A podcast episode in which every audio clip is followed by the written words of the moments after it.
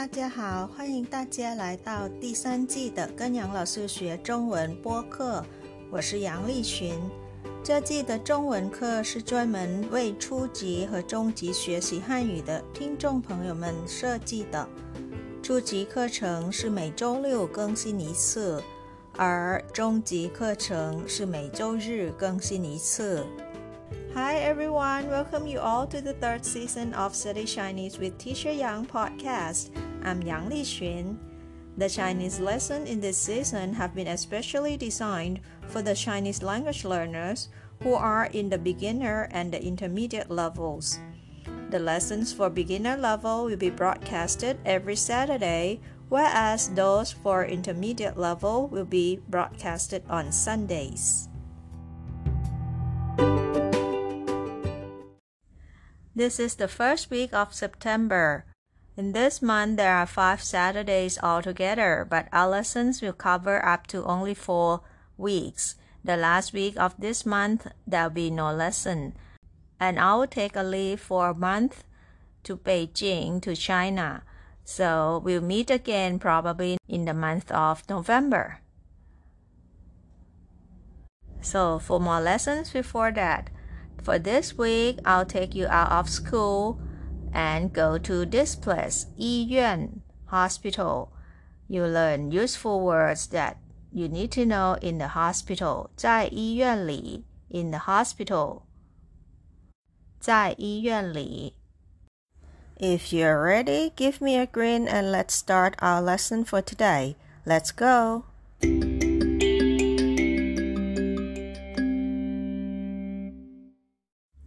First of all, our main word for today, 医院.医院 means hospital. Let's see how you spell out the pinyin for this word. The word E has only vowel sound, which is the letter I, pronounced as E sound. So you have to use the semi-vowel consonants to help in here. And that will be letter Y. So you use Y with the sound E or I here. So put the first tone on top of E. This is how the pinyin of the word E looks like. Y and I with the first tone put above letter I. E. And for the word yuan also has only vowel sound. U with the dot A and N pronounced as yuan, yuan. But if you put the semi-vowel consonant Y in front of U with the dots here, the dots can be omitted and you put the fourth tone for this word above letter A. It's pronounced this way: yuan, yuan, yuan, yuan. 医院, yuan means hospital. Let's see how you write these two characters. The word E has seven strokes altogether, starting with this line on top and the second line is right here not the one beside yet. And the third line fourth line fifth line and sixth line and you close it up with this line number seven. And the word yuan has nine strokes this way. First line second. This is the radical on the left and now the radical on the right the third one is a dot here. Fourth, fifth, sixth, seventh, eighth, and ninth. Altogether nine strokes for the word yuan. You can pause and practice writing before we moved on to see useful words in the hospital. Useful words in the hospital. Let's have a look at the words about people in the hospital. First person is 医生, doctor, 医生. Second one, the nurse is called 护士,护士, nurse. For the word patient, 病人,病人, patient. For the family members, it's called 家属,家属 usually refers to the family members of the patient, 家属. So these are the people in the hospital, 医生,护士,病人, and 家属. Next, let's see the rooms in hospital. How do you call that in Chinese? The first room is the consulting room. It's called 诊室,诊室. And laboratory is 化验室 laboratory 化验室 and next two rooms in the hospital 病房病房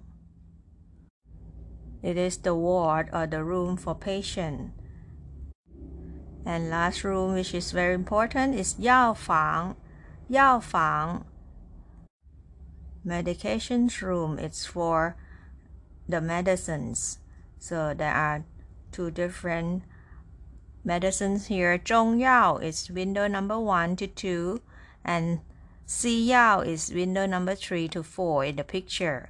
So Zhong Yao means Chinese medicine and Xi Yao Western medicine.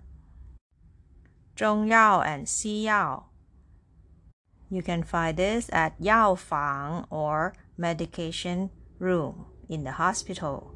It can mean also pharmacy outside as well, not in the hospital. 药房. And next, let's have a look at things in the hospital. 病床, it is the patient's bed or the hospital bed. 病床. And for thermometer, it is 体温计, thermometer, 体温计. For the syringe or the injection syringe, it's called 注射针,注射针. Next thing in the hospital, 棉球,棉球, cotton ball. And for the bandage, it is 创可贴,创可贴 band-aid or the plaster or the sticking plaster. And last two things that you find in the hospital, 轮椅,轮椅 is wheelchair and 拐杖 crutch, 拐杖. So that's all for today's lesson. Simple and short, but it's very useful, am I right? And we'll come back for read aloud and review. I'll see you soon. 朗读和复习 read aloud and review 医院 医院医院 hospital useful words in the hospital 一医生医生医生 doctor 二护士护士护士 nurse 三病人病人病人 patient 四家属 家属家属 family members 五诊室诊室诊室 consulting room second page of the words in the hospital 六化验室化验室化验室 laboratory 七病房， 病房，病房 ward。八药房，药房，药房 medication room。九病床，病床，病床 hospital bed。十体温计，体温计。体温计 thermometer. Last page of today's word 十一注射针注射针注射针 injection syringe 十二棉球棉球棉球 cotton ball 十三创可贴创可贴创可贴 band-aid。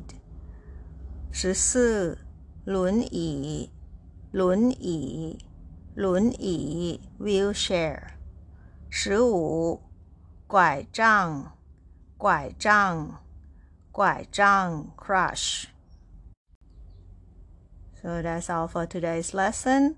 We'll come back to see the different symptoms of the sick people When going to see the doctor, how could you say to the doctor about your symptoms? How do you feel? Next week. And before we say goodbye, I've got some news to inform you. Now you can listen to Study Chinese with Teacher Yang via YouTube channel already. I've put a link in the description box of every episode. Please check it out. And please also press like, share, subscribe, and the bell for me as well. And as always, you can send your comments to my old email address provided in the description box as well. I'll be very happy to hear from you. 好了，这就是今天的课了。感谢大家收听跟杨老师学中文。我学习，我聪明，我快乐，耶！I study, I'm smart, I'm happy, yay! Thank you for listening. See you all next time. Bye. 下次再见。